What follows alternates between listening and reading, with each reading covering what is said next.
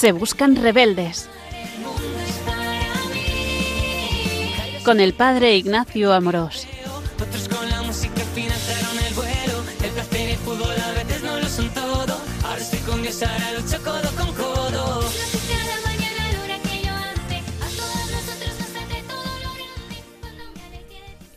Un cordial saludo a todos los oyentes de Radio María. Soy el Padre Ignacio Amorós.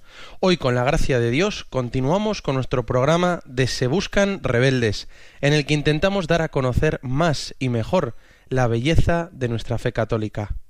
Comenzamos esta serie de charlas hablando de las cuatro preguntas fundamentales con las que algunos resumen el querigma cristiano, sobre el origen, la felicidad, el sentido del sufrimiento y la meta, que es el cielo.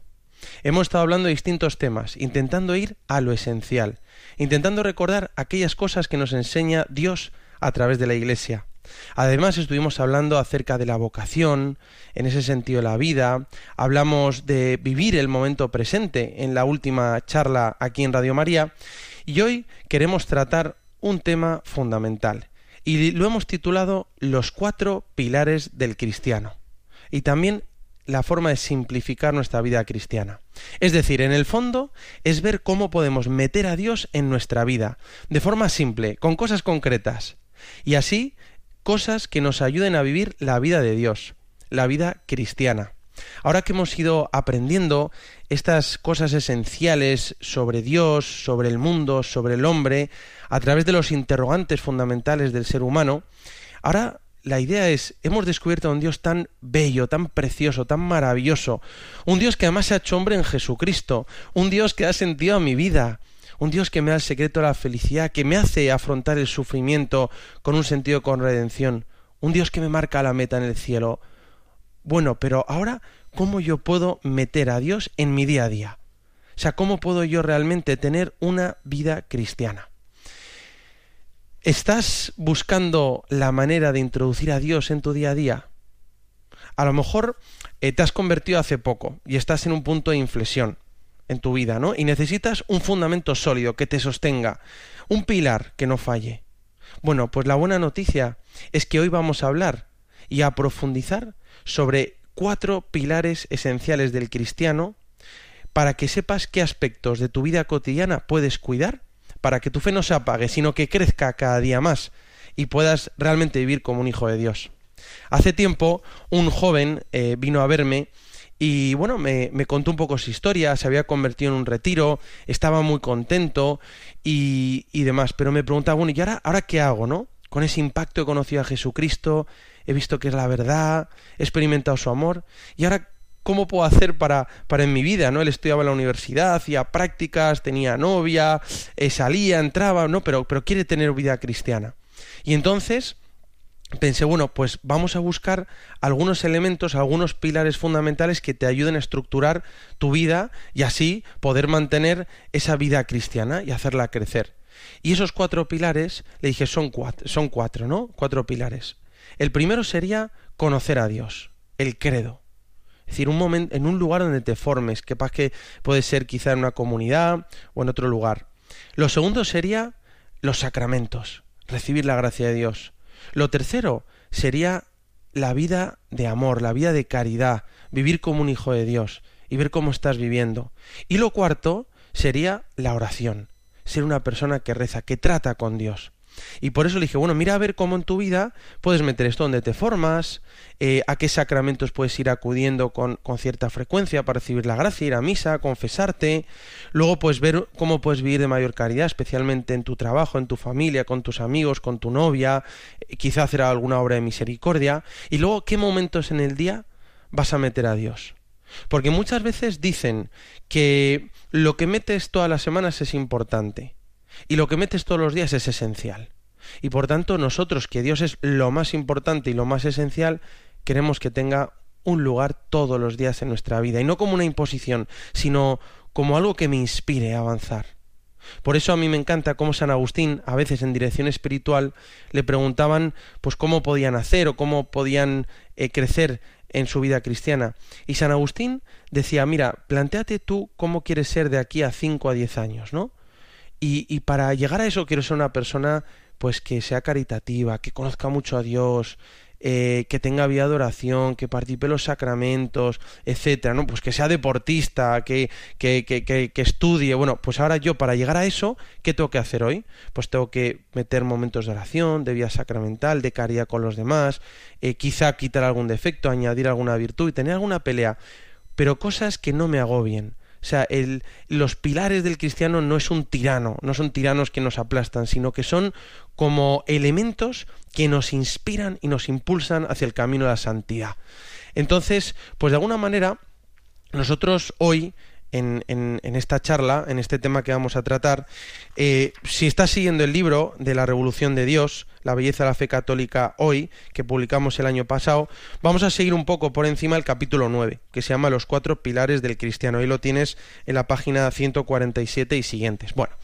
Eh, además, sobre todo, los libros que tenemos siempre a mano eh, en, esta, en este programa, en esta sección y siempre como católicos, es primero la Sagrada Escritura, la Biblia, y el Catecismo de la Iglesia Católica, ¿no? en el que realmente se estructura de forma sistemática eh, la fe católica y, y, de alguna manera pues, nos sirve como ese elemento de tradición de tradición en la Iglesia. Bueno, pues siguiendo este tema de los cuatro pilares del cristiano, de alguna manera tú y yo hoy nos podemos preguntar, bueno, ¿Cuál es el fundamento de mi vida?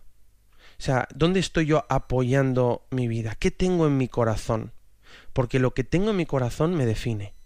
¿no? Y ahí puedes también pensar cuáles son tus deseos, tus ilusiones, eh, cuáles son tus pensamientos, tus miedos, tus temores, en qué piensas cuando estás solo, etcétera, ¿no?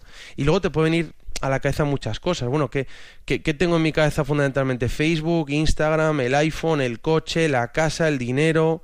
O lo que tengo fundamentalmente en mi cabeza son miedos, temores, heridas, que no puedo perdonar, no puedo avanzar.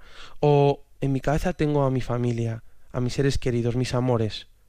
O en mi cabeza tengo también a Dios, a la Santísima Virgen, a los santos, a la Iglesia, al Papa. En fin, tú y yo hoy podemos preguntar, ¿no? ¿Qué tengo en mi cabeza, qué tengo en mi corazón y en qué quiero sustentar mi vida? Y por eso muchas veces a lo mejor eres joven y te encuentras en la universidad y tienes sueños en tu cabeza, ilusiones, a veces preocupaciones, inseguridades, eh, piensas en tus estudios, tu futuro profesional, en el chico o la chica que te gusta, en tu familia, o a lo mejor estás trabajando, eres madre de familia, esposa, eh, o a lo mejor eres, un profesional, o a lo mejor ya pues estás en, la última etapa de tu vida, en esa etapa sapiencial de paz y, y quieres ver dónde fundamentar mi vida, cómo ayudar a los demás. Bueno, pues quizá puedo pensar dónde quiero fundamentar mi vida. Y realmente, pues un cristiano eh, se puede preguntar en qué fundamento mi humilde autoestima cristiana, mi alegría.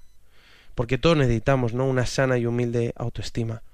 Y muchas veces lo podemos fundamentar en mis capacidades, en mis buenas obras, en mis seguridades, en mis logros, o lo puedo fundamentar en algunas personas, en, en cosas materiales, pero realmente todo eso tarde o temprano falla. Por tanto, hoy es una invitación para decir, bueno, ¿dónde fundamento mi vida? Mi vida cristiana.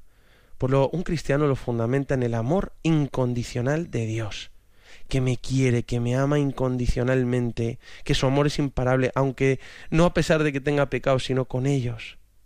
Por eso qué bonito que hoy tú y yo queramos fundamentar todo en el amor de Dios y ver cuáles son estos cuatro pilares del cristiano en el que se fundamenta la vida de cualquier hijo de Dios. Por eso, la fe cristiana realmente sí te ofrece un fundamento donde sustentar toda mi vida, no este amor incondicional de Dios.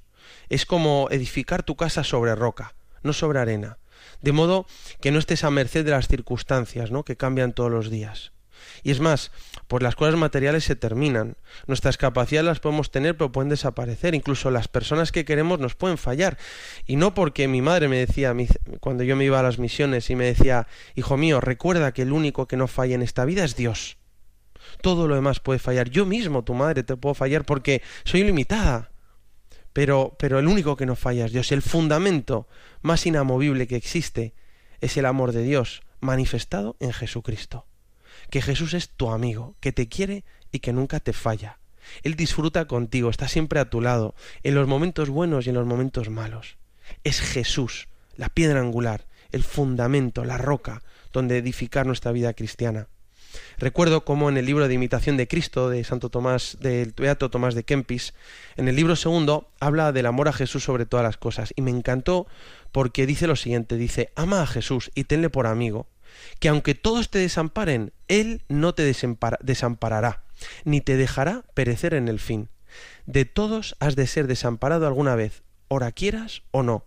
Ten fuertemente con Jesús, viviendo y muriendo, y encomiéndate a su fidelidad, que Él solo te puede ayudar cuando todos te faltaren.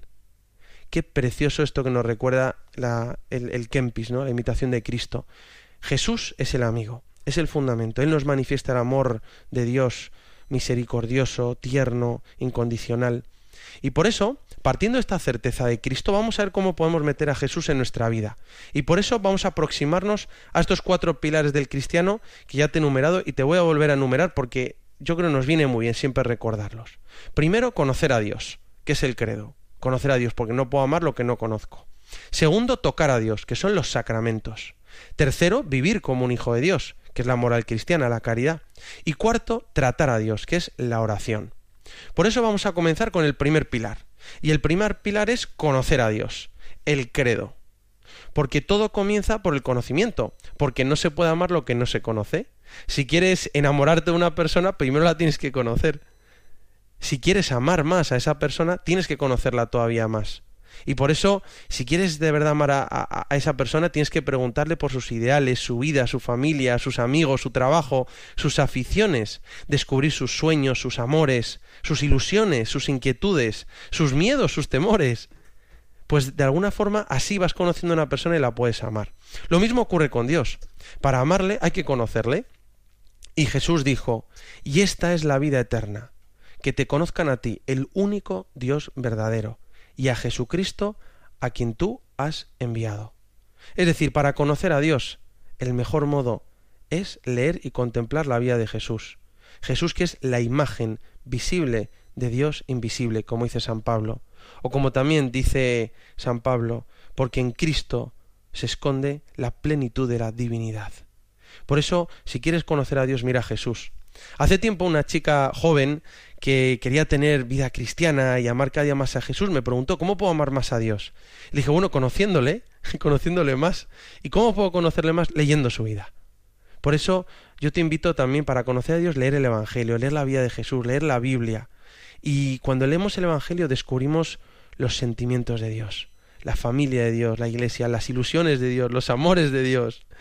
Así podemos establecer una relación con Él. La vida cristiana comienza entonces por un acercamiento a los misterios de Dios. Si no nos formamos, nos forjaremos una idea falsa de Dios. Y más en una sociedad y en un mundo en el que vivimos con tantas ideologías, con tantas formas de pensar. No, yo quiero pensar como me enseña Dios a través de Cristo en la Iglesia, ¿no? Por eso la formación en los contenidos de la fe cristiana, recogidos en el credo, nos ayudará a crecer en la gracia. Como dijo San Pedro en la segunda carta, creced en la gracia y en el conocimiento de nuestro Señor y Salvador Jesucristo. Este es el primer pilar, conocer a Dios, el credo, y por eso está al principio del catecismo de la Iglesia, el conocer a Dios. Nuestro precioso credo en el, por el que derramaron la sangre tantos santos, tantos padres de la Iglesia, ¿verdad? El credo apostólico, el credo niceno constantinopolitano, que rezamos todos los domingos en la Santa Misa y le pedimos a Dios que aumente nuestra fe. Por eso, en primer lugar, es que te preguntes eh, en dónde me estoy formando. Me, estoy, pues, por ejemplo, en un grupo cristiano, en una comunidad, en medios de formación, o a lo mejor, pues ahora mismo no puedo, pues estoy, no sé, en una isla en medio del mar, o estoy en el desierto, en un lugar que es complicado. Bueno, pues, pero tienes el catecismo, tienes libros de fe cristiana, tienes, eh, bueno, formas, podcast, en la manera que tú puedes ir alimentando, ¿no? Todos los días tener una instancia en el que puedo conocer más a Dios, ¿no? Sagrada Escritura, lectura espiritual, formación, etcétera, ¿no? Como dice Jesús, la verdad os hará libres, libres para escoger, pero yo puedo eh, digamos, inclinar mi voluntad y mi libertad hacia algo que conozco. Si no lo conozco, no puedo amarlo. Por eso, bueno, todo comienza con el conocimiento. Este sería el primer pilar. Conocer a Dios. Entrar en el credo, en la preciosa doctrina cristiana. Y así, y ahora que conozco a Dios y voy conociéndola más, a conocerlo más, poder amarle más y mejor. Yo recuerdo cuando cuando entré en el seminario, el rector, un sacerdote muy bueno y santo, me dijo, bueno, eh, ¿para qué estudiamos teología? Dice, no solo para sacar buenas notas o para tener un título, sino estudiamos teología para conocer a Dios.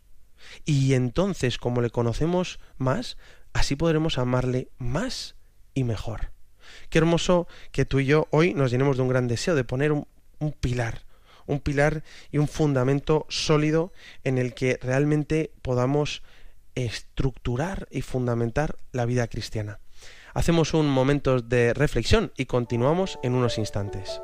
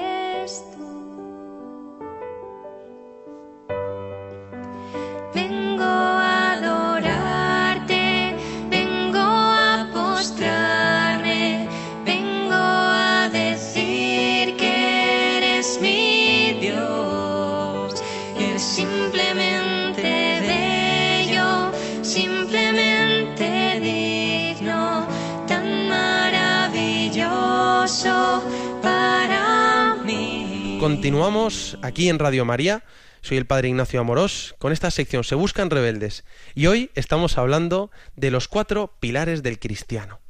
Es decir, nosotros queremos fundamentar nuestra vida cristiana en nuestro día a día, cómo meter a Dios en nuestro día a día y por eso eh, nos preguntamos, ¿qué necesito? Bueno, pues hemos hablado de cuatro pilares. Conocer a Dios, tocar a Dios en los sacramentos, vivir como un hijo de Dios, la moral y la oración. Hemos estado hablando del primer, del primer pilar, conocer a Dios, ¿no? El credo, porque solo se puede amar lo que se conoce. Y ahora vamos a hablar del segundo pilar. El segundo pilar es, lo hemos titulado, tocar a Dios, los sacramentos, los sacramentos. En el lenguaje del catecismo sería la segunda parte, la celebración del misterio cristiano. Y el cristiano, además de conocer a Dios, eh, puede tocar a Dios en los sacramentos, donde Él, dice la Escritura, nos amó primero, Él nos da su gracia, nos abraza. Por eso, para vivir una vida sobrenatural, necesitamos la fuerza de Dios y su gracia, que no es sino el amor de Dios que opera dentro de nosotros y nos diviniza. Como nos enseña el catecismo, la gracia es una participación en la vida de Dios, nos introduce en la intimidad de la vida trinitaria. Y esta es la gracia que recibimos en los sacramentos. Muchas veces alguna persona me decía, no, yo quiero tener vida cristiana, quiero vivir como un hijo de Dios. Bueno, necesitas la gracia de Dios. Con la gracia de Dios que recibimos en, los sacramentos podemos empezar a desarrollar nuestra vida cristiana. Cuando nos confesamos es la misericordia de Dios la que nos levanta. Cuando comulgamos la Eucaristía recibimos al mismo Dios que nos sostiene, nos alimenta nuestro corazón y nuestra alma. La unción de los enfermos nos inunda de paz y nos da fuerzas para llevar la enfermedad. Los sacramentos de, al servicio de la comunidad, en el matrimonio, en el, en el orden sacerdotal, pues nos dan la gracia para poder vivir esa vida cristiana. La gracia, como dice San Pedro en su segunda carta, nos hace partícipes de la naturaleza divina. Y es que necesitamos la gracia de Dios. O sea, un cristiano solo no puede, no sería imposible, pero un cristiano con la gracia de Dios, bah, por supuesto que puede. Hace tiempo hablé con un chico joven que era americano y era de una era evangélico, de una rama cristiana, no católica pero muy buen chico, muy, muy buena gente, con un gran corazón, con grande ilusión. Y me dijo que se había ido a misionar a África y con unas religiosas, unas monjitas, se había convertido al catolicismo. Y había pedido eh, eh, bueno, ser introducido e iniciado en, en, la Iglesia Católica. Y llevaba unos años ya practicando eh, en la Iglesia Católica, viendo la oración, enamorado de Jesús, queriendo cada día pues vivir este camino de santidad. Y entonces en un momento le pregunté y le dije, oye, perdona, una pregunta, ¿qué es lo que, cuál es la mayor diferencia que has notado, has sentido entre la vida anterior que tú tenías y la vida en la Iglesia Católica? Y entonces este joven se quedó un momento callado en silencio, eh, me miró y me dijo, los sacramentos y la gracia. Y entonces, claro, él me dijo, lo que me he dado cuenta que la gran diferencia para mí ha sido los sacramentos y la gracia de Dios. Es decir, que me he dado cuenta que desde que soy católico, pues me confieso con regularidad y participo de la Santa Misa casi todos los días, y me he dado cuenta que viene la gracia y me ayuda. Desde que soy católico y participo de los sacramentos y recibo la gracia de Dios, soy capaz de vivir mejor como un cristiano. Soy capaz de vivir más tiempo en gracia de Dios. Soy capaz de levantarme. He sido capaz de perdonar a mi padre que hace mucho tiempo nos había abandonado. He sido capaz de amar mejor en una situación concreta. Y estoy más contento, lo noto por los frutos. Y por eso esto a mí me recordó, ¿no? La, la, el gran privilegio y el don de Dios que tenemos los católicos con los sacramentos, que Cristo sigue actuando y dándonos su fuerza y su gracia cada día en los sacramentos de forma eficaz, de forma eficaz, se da la gracia. Y así recordamos que la vida cristiana comienza con la gracia de Dios, es la primacía de la gracia. Todo comienza con Dios que te ayuda, que te, que te da la vida sobrenatural, la vida divina, y que te sigue dando la gracia santificante con la que te sostiene, las gracias actuales, y tú y yo correspondemos a la gracia. Por eso es tan importante que tú y yo tengamos también este pilar, los sacramentos. Y por tanto, que mires a ver, pues, que si, si participas de la Santa Misa, dominical, por supuesto, pero quizá también entre semana empiezas a ir a misa, a lo mejor ya vas a misa todos los días, pero puedes vivirla mejor y, participar cada día con, bueno, de una forma más fecunda, más activa, más fructuosa y poder recibir toda esa gracia. También, pues a lo mejor dices yo, ¿cómo vivo el sacramento de la confesión? La Iglesia siempre nos ha recomendado confesarnos con cierta regularidad, ¿no? Pues cada 15 días, una vez al mes, algunos nos confesamos cada 8 días o cada semana, pero sobre todo no tanto para para flagelarnos, ¿no? por nuestros pecados, sino para para pedir la gracia de Dios, para recibir la gracia que se nos da eficazmente en el sacramento de la confesión. Y así, pues con todos los sacramentos, ¿no? Por eso, este sería el segundo pilar. Hemos dicho el primero es conocer a Dios, el credo. Y ahora el segundo sería celebrar el misterio cristiano, tocar a Dios en los sacramentos. Además me encanta cómo el catecismo de la Iglesia nos propone y nos ofrece una imagen, que es un cuadro de las catacumbas en el que aparece la hemorroísa que toca a Jesús. Y cuando le toca le transmite una fuerza, una gracia. Y por eso los sacramentos son signos sensibles, instituidos por Jesucristo, que, que, que transmiten, que dan la gracia, la fuerza de Dios para poder vivir esta vida cristiana. Por eso, este sería el segundo pilar, tocar a Dios, los sacramentos. Ahora vamos a ir al tercer pilar. El tercer pilar sería vivir como un hijo de Dios, que sería la moral. La moral. Vivir como un hijo de Dios es vivir de amor, vivir en Cristo, vivir para hacer felices a los demás. Jesús nos dio un mandamiento nuevo y nos dijo que os améis los unos a los otros como yo os he amado. Y una regla de oro, amarás al prójimo como a ti mismo. Mateo 19, 19. Qué bonito recordemos esto. Esto sería la tercera parte del catecismo, que se titula La vida en Cristo, la vida en Cristo. Y nos enseña por la forma en la que uno puede vivir pues esa vida en Cristo, esa vida en el espíritu, ¿no? Esa vida en el espíritu. En el fondo la moral cristiana pues se resume en el doble precepto de la caridad. Amar a Dios sobre todas las cosas y amar al prójimo como a uno mismo. El catecismo habla de la ley moral como una prescripción paternal que, como dice en el punto 1950, dice, prescribe al hombre los caminos, las reglas de conducta que llevan a la bienaventuranza prometida, a la felicidad, por, supuesto, y proscribe los caminos del mal que apartan de Dios y de su amor, y por tanto no nos hacen felices. Por eso, necesitamos otro pilar es vivir como un cristiano, es decir, vivir de amor, queriendo a los demás. Y por eso, por, porque por mucho que participemos de los sacramentos y conozcamos mucho a Dios, si nos dejamos llevar por los vicios y nos dejamos dominar por las pasiones, es decir, si vivimos desordenadamente, si somos egoístas, si nos dejamos vencer por la pereza, entonces será muy difícil que vivamos como cristianos. Por tanto, no basta con recibir formación, conocer a Dios, ir a misa, confesarse o pertenecer a un grupo cristiano, si al mismo tiempo no ponemos orden en nuestra vida, si nos dedicamos, pues, pues realmente, mira, si nos dedicamos como un joven me decía, no, mira, yo quiero ser cristiano y, y, intento formarme, intento ir a misa, pero claro, mira, los fines de semana salgo cuatro días a, a la semana, eh, bebo mucho alcohol, eh, a veces tengo una vida desordenada y, no, no, no cuido pues la oración, pues realmente es difícil, ¿no? Es difícil que, que, que, que que Cristo pueda hacer, hacerse vida en nosotros. Por eso de alguna forma es pensar que un pilar es realmente la vida de caridad. Y en este sentido, pues vivir en cristiano incluye intentar ser generoso con la gente, ayudar a los demás, amar a los demás, buscar su bien, esforzarse por trabajar bien, desarrollarse como persona. Ahora está de moda decir ser la mejor versión de ti mismo, por supuesto, pero para gloria de Dios, ¿no?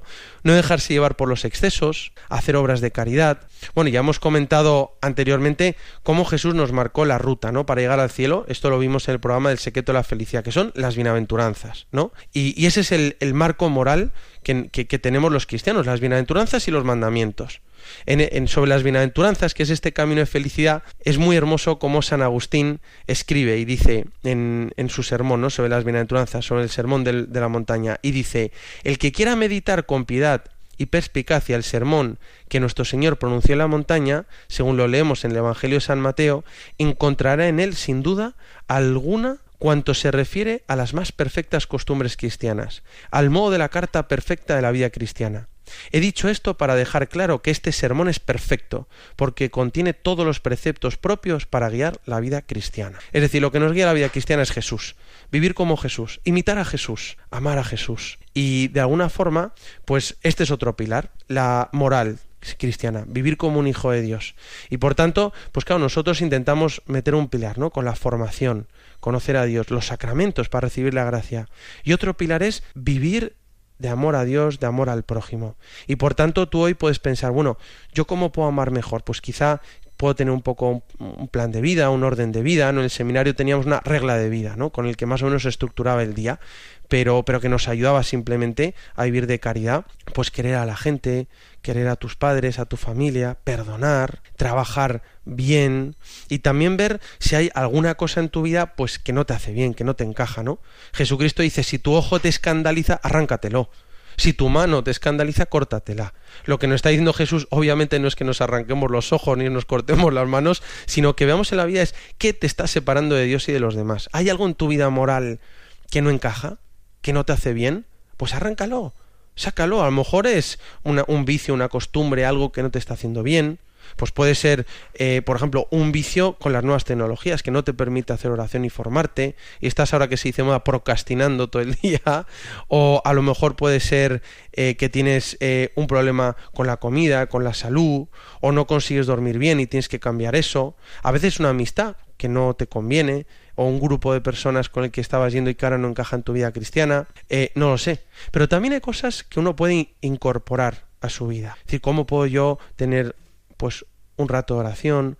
¿Cómo puedo yo ser más servicial en mi casa, trabajar mejor, poner ilusión, hacer las cosas por amor de Dios? Por eso un cristiano tiene que ver también este pilar, vivir como un hijo de Dios. Y esta es la moral cristiana, que muchas veces, muchas veces se fundamenta en las bienaventuranzas y en los mandamientos. Si ves el catecismo, en la tercera parte que habla de la moral, el artículo segundo habla principalmente de las bienaventuranzas, del deseo de felicidad, etcétera, y comienza con esto. Luego más adelante nos aparece los mandamientos, ya después de hablar de la conciencia moral, etcétera, pero nos propone también las virtudes. Y yo te diría, ¿qué virtudes cristianas quieres vivir? Obviamente las virtudes teologales, ¿no? De la fe, la esperanza y el amor, que ya trataremos más adelante, pero también todas las virtudes humanas que nos puedan ayudar, prudencia, justicia, fortaleza, templanza, las cuatro virtudes cardinales y todas las que se despliegan de ellas, ¿no? Qué hermoso que tú y yo también tengamos este pilar, el tercer pilar que sería vivir como un hijo de Dios, la moral. Y ahora vamos a hablar del cuarto pilar de un cristiano. El cuarto pilar sería tratar a Dios. Tratar a Dios que podríamos llamar la oración. Esta sería la cuarta parte del catecismo de la Iglesia que se llama la oración cristiana. La oración en la vida cristiana, cuarta parte. Y es a partir del punto 2558 y siguientes. Por eso, realmente el cristiano tiene que tratar a Dios en la oración para vivir en unión con Él, que mora en nuestro corazón. Es cierto que para amar a una persona hay que conocerla, como hemos dicho, pero para que ese amor se mantenga hay que cuidarlo y seguir tratando a esa persona. La oración es esa cita con Dios que tienes todos los días, que fortalece la relación con Él y evita que nuestro amor se enfríe. En el fondo todos tenemos un mundo interior en el que no entra nadie. Ahí solo cabe Dios y uno mismo. Solo estás tú y Dios. Y en esa intimidad es donde podemos hablar cara a cara con Dios, como habla un hombre con su amigo. Así lo decían de Moisés en Éxodo 33:11, que él decía se ponía cara a cara con Dios. Y es ahí donde Dios habla tu corazón y nos llena de su paz. Por eso Jesús nos animó a rezar. ¿Para qué? Dice, para que vuestra alegría sea completa. Es, ¿Qué es la oración? La oración es cuando nuestro monólogo interior se convierte en un diálogo con Dios. Eso es oración. Es cuando tú vas un día caminando por la calle y vas a, pensando y hablando contigo mismo de tus cosas, porque el hombre es el único animal que tiene esa capacidad de autoconciencia, pero cuando en un momento dado ese, ese monólogo contigo mismo se convierte con un diálogo con otro, que vive en tu corazón y mora, que es Dios, eso es oración. Así lo afirma eh, Garrigula Granch al comienzo del libro de las tres edades de la vida interior, que me gustó mucho. Es entrando en nuestra intimidad, para escuchar lo que Dios tiene que decirnos cuando sentimos también que Dios inspira nuestros proyectos, nombres de personas, y nos ayuda a ver con perspectiva una, una, situación que nos agobia y nos hace vivir con visión sobrenatural. Pero realmente muchas veces nos cuesta rezar, nos cuesta hacer oración. Puede ser pues porque estamos acostumbrados a asistir a todos como meros espectadores, pero en cambio, la oración, uno se pone, estás cara a cara con Dios, sin máscaras ni caretas. La oración es, es, nuestro momento con Dios para mostrarnos como somos, sin miedo a que nadie nos juzgue. No tenemos que forzar nada, tan solo ser nosotros mismos. Como decía San Francisco Asís, soy lo que soy delante de Dios. Es ese momento de la oración. En la presencia de Dios es donde suceden cosas grandes. Y por eso, este sería un pilar del cristiano la oración. Tú y yo tenemos que tener momentos de oración todos los días. Una siempre ha sido una costumbre en la vida de todos los santos comenzar el día con la oración. Levantarte de la cama con un ofrecimiento de obras, quizá con un cariño a la Virgen y lo primero es ponerme delante de Dios, hablar con él y comenzar mi día con Dios. Quizá puedes leer el Evangelio, ahora está de moda escuchar algún audio, pero que eso no sustituya nuestro diálogo directo cara a cara con Jesús en la oración, con Dios que habla en, en, en tu vida interior, en tu mundo interior. Por eso esto sería otro pilar del cristiano, el pilar del cristiano que es realmente la oración, tratar a Dios. Por eso esto es lo que nosotros necesitamos. Cuatro pilares que hemos intentado decirlos brevemente. Conocer a Dios, el credo, tocar a Dios y recibir su gracia en los sacramentos, vivir como un hijo de Dios, es decir, la, la, moral, el amor a Dios y al prójimo, y la oración cristiana, la oración, el tratar a Dios, el alimentar esa relación.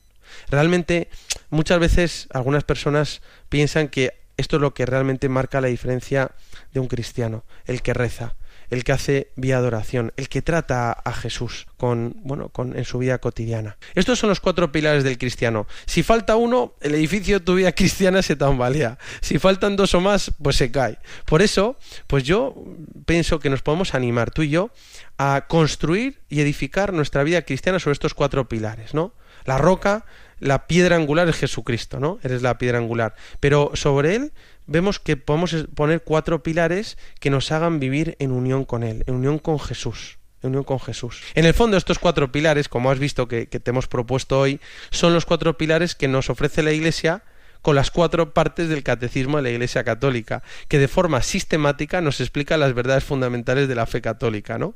Mira, fíjate, en el punto número, número 13 del catecismo de la Iglesia Católica dice, el plan de este catecismo se inspira en la gran tradición de los catecismos, los cuales articulan la catequesis en torno a cuatro pilares, la profesión de la fe bautismal, el símbolo, los sacramentos de la fe, la vida de la fe, los mandamientos, y la oración del creyente, el Padre Nuestro. ¿Veis cómo estos son los cuatro pilares? Además, este es el lenguaje que utiliza el propio catecismo al comienzo, ¿no? El catecismo presenta, en el fondo, fiel y orgánicamente la enseñanza de la Sagrada Escritura, de la tradición viva de la Iglesia y del magisterio auténtico, así como la herencia de los padres, de los santos y de las santas de la Iglesia, para que se conozcan mejor los misterios cristianos y se revive la fe del pueblo de Dios. Por eso qué bonito recordar estas cuatro partes, que realmente es como nos lo propone la Iglesia. Siempre me ha gustado no ver estas cuatro partes del catecismo en la Iglesia. ¿no? El credo, la celebración del misterio cristiano, los sacramentos, eh, la vida cristiana, la moral y la oración, como cuatro partes que tú y yo necesitamos. Es más, Eh, San Juan Pablo II, en la Constitución Apostólica Fidei Depositum del 11 de octubre de 1992, en el que presentaba el catecismo, en el número 3 dice, las cuatro partes del catecismo se, se articulan entre sí. El misterio cristiano es el objeto de la fe, la primera parte. Ese misterio es celebrado y comunicado mediante acciones litúrgicas que es la segunda parte. Esto es lo que hemos dicho los sacramentos. Luego dice, está presente para iluminar y sostener a los hijos de Dios en su obrar. La tercera parte que hemos dicho, la moral. Y es el fundamento de nuestra oración, cuya expresión principal es el Padre nuestro, que expresa el objeto de nuestra súplica, nuestra alabanza y nuestra intercesión, que es la cuarta parte. Así lo escribió San Juan Pablo II. Cuatro cosas que quizá tú y yo podemos recordar hoy aquí que necesitamos en nuestra vida cristiana. Conoce a Dios, vete a medios de formación o haz lectura espiritual, eh, participa en los sacramentos para recibir su gracia, vive como un hijo de Dios, obras de caridad, amor ahí en tu familia, en tu trabajo, ahí donde estés, y luego oración, ten momentos de oración en tu vida. En el fondo, esto es lo que vivía la primera comunidad cristiana y aparece en Hechos de los Apóstoles. La primitiva comunidad cristiana, dice Hechos 2.42, dice, todos perseveraban asiduamente en la doctrina de los apóstoles y en la vida en común, en la fracción del pan y en las oraciones. ¿Has visto que aquí aparecen las cuatro partes? Ya en la misma Biblia, en, Hechos de los Apóstoles, tenían cuatro cosas. La doctrina de los apóstoles, que es la enseñanza de los apóstoles, garantes del testimonio de toda la iglesia, que es el credo. La comunión, es decir, la unión de corazones, cómo se amaban, que es la vida cristiana. La fracción del pan, es decir, la celebración del misterio eucarístico, los sacramentos. Y las oraciones, es decir, la oración cristiana. Son cuatro, cuatro pilares. Qué hermoso. En el libro hemos puesto una imagen que me encanta, que son, bueno, es la imagen de los cuatro postes de Ávila. Y es esa imagen que aparece una cruz de piedra rodeada de cuatro postes y con una, una panorámica mm, final, digamos, de perspectiva Ávila. Y lo que nos recuerda es que Jesucristo es la piedra angular y que tenemos cuatro pilares en la vida cristiana en el que podemos fundamentar nuestra vida y así crecer en santidad y hacer que Dios esté en nuestra vida. Conocer a Dios, tocar a Dios en los sacramentos, vivir como un hijo de Dios y tratar a Dios, hablar con Dios en la oración. Hacemos un momento de reflexión y continuamos en unos instantes.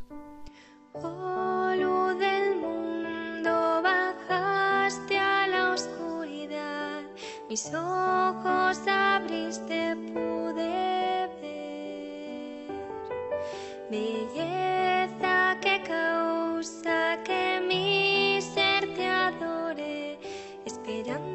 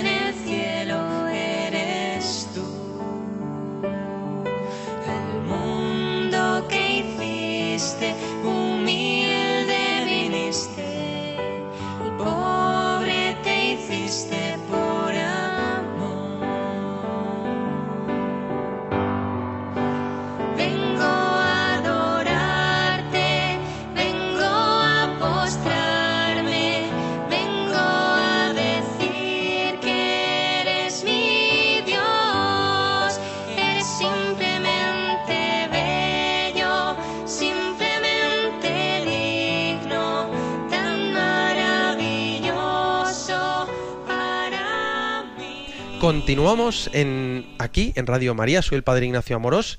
Estamos hoy en Se Buscan Rebeldes tratando un tema que nos parece de enorme interés y es, eh, lo hemos titulado Los cuatro pilares del cristiano. Es decir, cuáles son, cómo puedo meter a Dios en mi vida. Y hemos, estado hablando de que Jesucristo es la piedra angular y que tenemos cuatro pilares. Conocer a Dios, eh, tocar a Dios en los sacramentos, eh, vivir como un hijo de Dios y la oración cristiana. La oración cristiana, tratar con Dios. Y por eso esto nos puede llevar a vivir realmente una vida cristiana, pues lo más estable posible, lo más profunda, que nos lleve realmente a vivir como hijos de Dios, con la libertad de los hijos de Dios.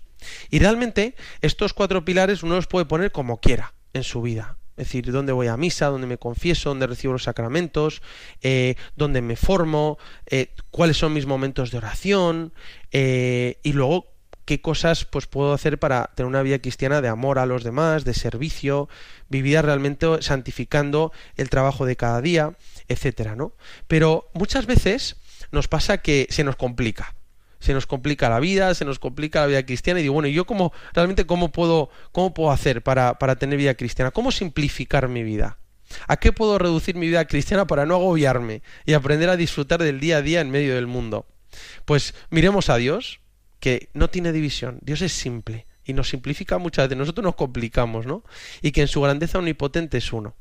Fíjate, hace tiempo una madre familia me dijo, tengo tantas cosas encima que realmente a veces voy agobiada. Los niños, el marido, el trabajo, cuidar de mis padres, la salud y que me resulta difícil cumplir las cosas de Dios.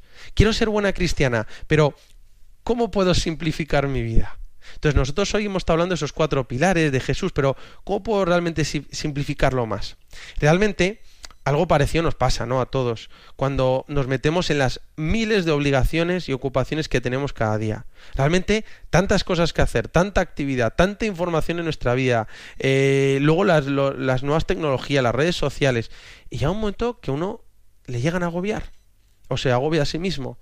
Y realmente, si le preguntas a la gente, puedes decir, ¿estás contento con tantas cosas, con tantos compromisos, conectados a Internet todo el día, email, series? ¿Es esto lo que realmente queremos en nuestra vida?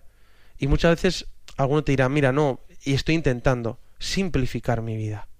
Creo que en el fondo de esta preocupación se esconde un deseo de hacer las cosas bien, de intentar ser buenos seguidores de Jesús en cada una de nuestras situaciones concretas de la vida. Es fácil, ¿verdad?, que la corriente del día a día nos haga difícil tener a Dios en nuestra vida y vivir como cristianos. Muchas veces me dicen, me gustaría tener 48 horas para llegar a todo y hacer todo lo que quisiéramos. El problema es que si tuviéramos en el día 48 horas, acabaríamos llenándolas de cosas que no son realmente esenciales en nuestra vida, ¿no? Este es el problema. Y, y, realmente nos decimos, ¿por qué nos complicamos tanto la vida, no? ¿Por qué se nos llena la vida de miles de contenidos, de cosas, de ocupaciones? Nos creamos muchas veces obligaciones innecesarias. El otro día escuché a una persona algo que me resultó gracioso. Decía que muchas veces compramos cosas que no necesitamos con dinero que no tenemos para impresionar a personas que realmente no nos importan.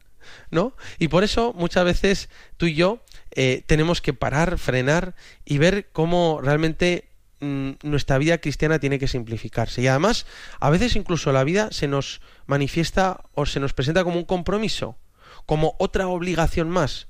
O sea, aparte de mi vida complicada, yo tengo que meter un medio de formación, ratos de oración, la misa, confesarme, alguna obra de misericordia, como si tuviéramos que añadir cosas, ¿no? Y eso nos agobia más.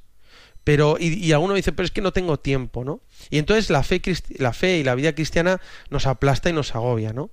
Entonces muchas veces se ha entendido así la fe, como una religión de obligación y cumplimiento, ¿no? Como si Dios estuviera ahí arriba vigilándonos para ver si meto la pata y luego tengo que ir a confesarme, ¿no? Pero ese no es el Dios verdadero, yo a ese Dios no le conozco no sé quién es. Porque sintiendo así la fe, la vida cristiana se convierte en una serie de, de, normas y ritos, obligaciones, medios culturales que me toca vivir en un determinado momento porque nací en una familia o en un país cristiano. ¿No?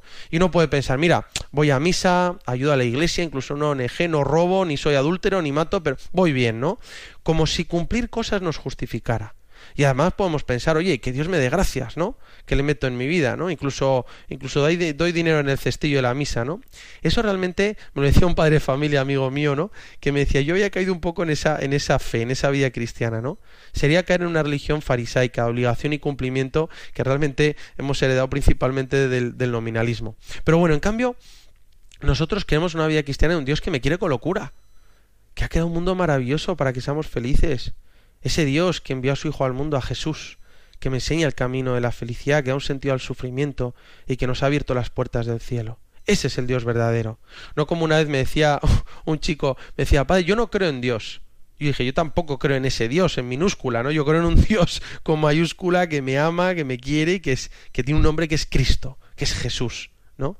Y por tanto, en el fondo la vida cristiana se reduce más a corresponder a un Dios que me ama tanto y cómo puedo corresponderle y darle gloria con mi vida cada vez mejor, ¿no?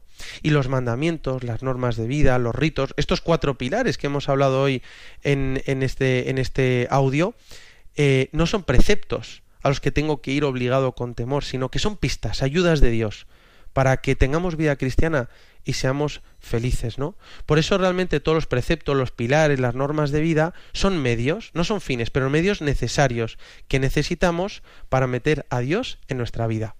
Y por eso Jesús durante su vida enseñó muchas veces a simplificar la vida. Eh, le preocupaba ver a la gente agobiada ¿no? por las obligaciones y los compromisos, y veía cómo los mandamientos de la ley de Dios caían como una losa encima de las espaldas de la gente sencilla, ¿no?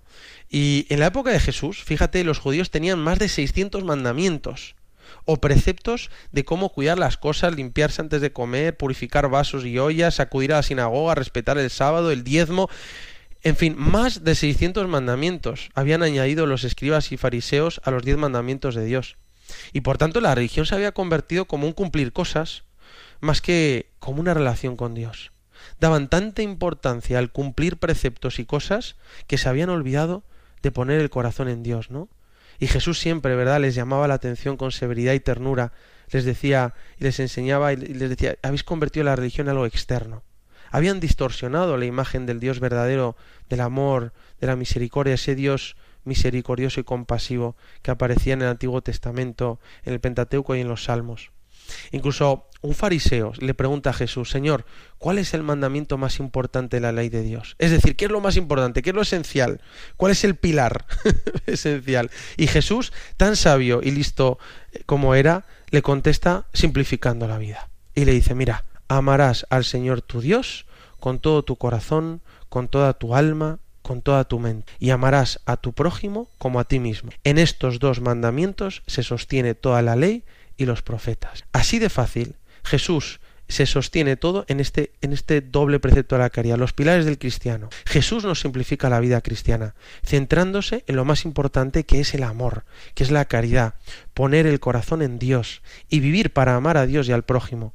Todo lo demás en la vida cristiana se organiza y se estructura en torno a este doble precepto del amor, que es el camino para alcanzar la felicidad en esta vida y la felicidad para siempre en el cielo.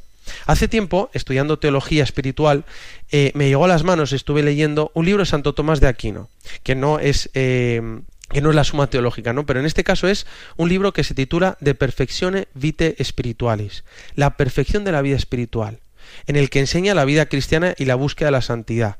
Y Santo Tomás de Aquino lo resume también en el doble precepto de la caridad, en el amor a Dios y en el amor al prójimo. En el capítulo segundo ya entra directamente, dice, ¿en qué consiste la perfección cristiana? Y Santo Tomás nos dice, bueno, en realmente la caridad del amor nos lleva a amar a dos seres que todo cristiano debería amar, Dios y el prójimo. Primero se ama a Dios como el gran creador y luego amamos al prójimo a través de la unión de la caridad. Y así lo dice la Biblia y Santo Tomás cita Mateo 5:44, amarás a tu enemigo. Esta frase, esta frase ¿no? fue dicha por Jesús refiriéndose al mérito que debía tener un cristiano al amar a los que no te aman.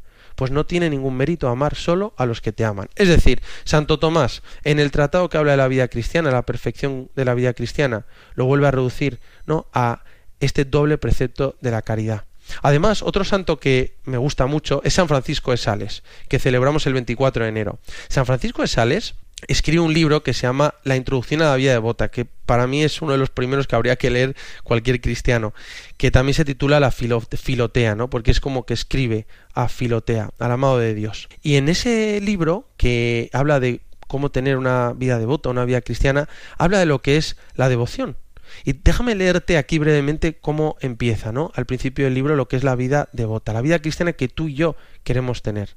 Y dice, la vida o verdadera devoción, filotea, presume el amor de Dios, mas no un amor cualquiera, porque cuando el amor divino, perdón, embelleza nuestras almas, se llama gracia la cual nos hace agradables a su divina majestad.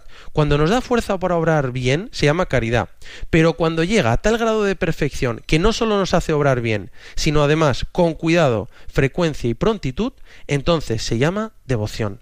Tú y yo queremos tener la vida devota, la vida de devoción, que como dice San Francisco de Sales, que dice, no es más que una agilidad y viveza espiritual por cuyo medio la caridad hace sus obras en nosotros, o nosotros por ella, pronta y afectuosamente. Qué hermoso que nos lleva a vivir el bien, pero con viveza, con agilidad, con prontitud, con cuidado. Y pone un ejemplo que quiero compartir contigo. San Francisco de Sales dice, las avestruces nunca vuelan, las gallinas vuelan, pero raras veces, pero raras veces, despacio, muy bajo y con pesadez, mas las águilas, las palomas y las golondrinas vuelan con frecuencia veloces y muy altas. Dice, de la misma manera, los pecadores no vuelan hacia Dios por las buenas acciones, pero son terrenos y rastreros. Las personas buenas, pero que todavía no han alcanzado la devoción, vuelan hacia Dios por las buenas oraciones, pero poco, lenta y pesadamente. Y las personas devotas vuelan hacia Dios con frecuencia, con prontitud y por las alturas. Esta es la devoción que Dios quiere que tú y yo tengamos. Esa vida cristiana que tú dices, yo quiero meter a Dios, ¿no? Quiero meter a Dios a través de estos cuatro pilares. ¿Para qué? Para poder tener esta vida devota, para poder vivir esa vida cristiana que decía Santo Tomás. Y por eso, realmente, nosotros podemos hoy poner una solución, ¿no? Queremos simplificar también nuestra vida, hemos puesto los cuatro pilares. ¿Y cuál sería, digamos, la, la solución? Bueno, la solución sería que la vida cristiana es una relación con Dios. Y esa relación con Dios la quiero cuidar y para eso pongo estos cuatro pilares. Le quiero conocer, le quiero tocar en los sacramentos, quiero vivir con Él y por Él y, como Él en la moral y quiero tratarle en la oración. Y por eso, fíjate, en el mundo de hoy nos pasa a todos, ¿no? Que nuestra vida está llena de cosas, como hemos dicho. Los hijos, reuniones, compromisos, médicos, historias, que parece que vamos a resolver el problema con sistemas de tiempo, ¿no? Y muchas veces me decía alguna persona mía, y me he comprado una agenda, y me he instalado Google Calendar o un Outlook, y empezamos a poner nombres, reuniones, y acabamos llenando la agenda, ¿no? Y terminamos igual, agobiados y avasallados con miles de cosas. Para resolver este problema y simplificar nuestra vida, podemos hacer una cosa, que yo le escuché a Jeff Cavins, que es, que es un padre familia, un autor cristiano, y que dice que puede ayudar a ordenar todas nuestras prioridades. Dice, la solución para conseguir simplificar nuestra vida no consiste tanto en ordenar la división que tenemos por fuera, en la cantidad de cosas que tenemos que hacer y hacemos, sino que simplificar nuestra vida será fruto de introducir dentro de nosotros una sola idea, que sea la guía y meta de nuestra vida. La simplicidad interior hará que toda nuestra vida esté unificada. Como dice Jesús en Mateo 6:33, Buscad primero el reino de Dios y su justicia, y todas las demás cosas se os darán por añadidura. La simplicidad que buscamos no es cuestión solo de organizarnos y agenda, que es algo bueno y necesario, sino que la simplicidad que buscamos es una relación. Si podemos desarrollar esta relación, una relación con Jesús, una relación con Dios, toda nuestra vida tendrá una idea, una convicción. El problema de estar fuera de control, de estar fragmentado en la vida, empezará a organizarse solo, porque tendrás esa convicción principal que fundamente tu vida y le dé unidad. Y esa convicción es Dios, que eres hijo de Dios, seguidor de Jesús. Eso esencial que simplifica todo se llama Jesucristo. Relación con Dios, vivir en unión con Dios. Y todo lo demás, todo lo que compres, las cosas que hagas, los temas que te comprometas, la gente que trates, la familia, el trabajo, todo eso se te, se te hará por añadidura centrado en una idea central, que es Jesucristo, el amor de nuestra vida, nuestro Salvador, que nos quiere felices. Realmente Dios es simple, ¿no? Y por eso en Deuteronomio 6.4 dice, escucha Israel, Shema Israel, el Señor nuestro Dios es solamente uno. Por eso, mirar a Dios en su unidad nos puede recordar a simplificar nuestra vida, para no estar eh, divididos, distraídos con muchas obligaciones, sino centrar el foco de atención en lo más importante. Y este Dios, uno y trino en personas, tiene un rostro y es Jesucristo. El mejor ejemplo para tener una vida simplificada, eh, descomplicada, es la vida de Jesús. ¿Cuál era la vida de Jesús? Toda su vida se centraba en hacer la voluntad del Padre, vivir para Dios, para amar, para salvar a los hombres. La relación con el Padre le dio a Jesús la dirección y el sentido de su vida. Jesús se levantaba cada mañana para hacer la voluntad del Padre, para dar gusto a su Padre Dios, al que amaba con todo su corazón. Y nosotros podemos mirar a Jesús y aprender de él, a introducir este principio en nuestra vida, que unifique todo lo demás. Vivir bien, cada vez mejor, la relación con Dios a través de Jesús. Dar gusto a Dios en todo, con mi vida, amar a Dios, hacer su voluntad. Si estoy casado, será cuidar a mi mujer, a mi marido, a mis hijos, trabajar lo mejor posible, todo para gloria de Dios. Si estoy en otra situación, será trabajando, sirviendo por amor, santificando mi vida ordinaria y cotidiana. Es una idea muy bíblica, ¿no? Que, muchas veces recomendaban los santos, y es realmente cuidar la relación con Dios. Ser cristiano, por tanto, no te hace la vida más complicada, ni añade más cosas y obligaciones, sino que ser cristiano introduce en tu vida una relación que simplifica todo, que es la relación con Jesús, la relación con Dios, e introduce una forma de vivir que te guía en todo lo que haces, que es el amor a Dios y el amor al prójimo. Jesús mismo lo dice, en esto se resume todo. Esta famosa frase de San Agustín, ¿no? Ama y haz lo que quieras. No para vivir haciendo lo que me apetece siempre, sino que uno vive para amar a Dios. Todo lo demás se estructura solo. Por eso qué hermoso que tú y yo hoy hemos tratado estos cuatro pilares, que queremos que sustente nuestra vida y que simplifique nuestra vida. Por eso qué bonito, ¿no? Recordar estas cuatro partes del catecismo de la Iglesia Católica. Las cuatro partes que nosotros hemos puesto como rodeando el pilar, la piedra angular que es Jesucristo. Y estos cuatro pilares que necesitamos tú y yo en nuestra vida son, primero, conocer a Dios, el credo, ¿no? La, la fe que creemos. El segundo sería los sacramentos, el misterio celebrado, tocar a Dios, recibir su gracia. El tercero sería vivir como un hijo de Dios, la vida cristiana, la moral. Y el cuarto sería tratar a Dios en la oración. Y todo esto no como añadir cosas a una, a una, vida nuestra complicada que esté llena de obligaciones, sino a través de una relación con Dios, con Jesús. Y por eso vamos a pensar, ¿no? ¿Dónde puedo formarme, conocer a Dios, eh, alimentar mi corazón, mi inteligencia con la preciosa doctrina cristiana? Esto lo intentamos hacer ahora aquí en Radio María con este audio. Luego, ¿dónde puedo recibir los sacramentos y, y cada vez vivir con más finura y amor la vida sacramental para recibir la gracia de Dios? ¿Cómo puedo también eh, vivir esa vida moral cristiana, quitando aquello que me separe de Dios y añadiendo cosas, ¿no? De, de amar mejor, de santificar las cosas. Y luego la oración. ¿Qué momentos voy a tener en mi día para tratar con Dios, para estar cara a cara con Él, para alimentar a ese Dios que he conocido y al que quiero amar cada día mejor? y cuidar esa relación. Bueno, para terminar, vamos a pedirle a la Virgen María, nuestra Madre del Cielo, ella que edificó toda su vida sobre la piedra angular que era su Hijo Jesús cumplir la voluntad del Padre, ella, la esposa del Espíritu Santo. Vamos a pedirle que nos ayude a vivir bien fundamentados en Cristo y a poner en nuestra vida los cuatro pilares del cristiano, la formación, el credo, los sacramentos, la caridad, el amor a Dios y al prójimo y la oración, para así, como decía San Ignacio Loyola, en todo amar y servir. Así demos mucha gloria a Dios con nuestra vida. Me despido con la bendición de Dios Todopoderoso, Padre, Hijo y Espíritu Santo, descienda sobre vosotros. Alabado sea Jesucristo. Si quieres volver a oír este programa o enviárselo a un amigo, lo puedes encontrar en los podcasts de Radio María. Se buscan rebeldes en www.radiomaria.es. Y si quieres ponerte en contacto con nosotros, nos puedes escribir directamente a la dirección de correo electrónico se buscan se buscan rebeldes. Con el padre Ignacio Amorós.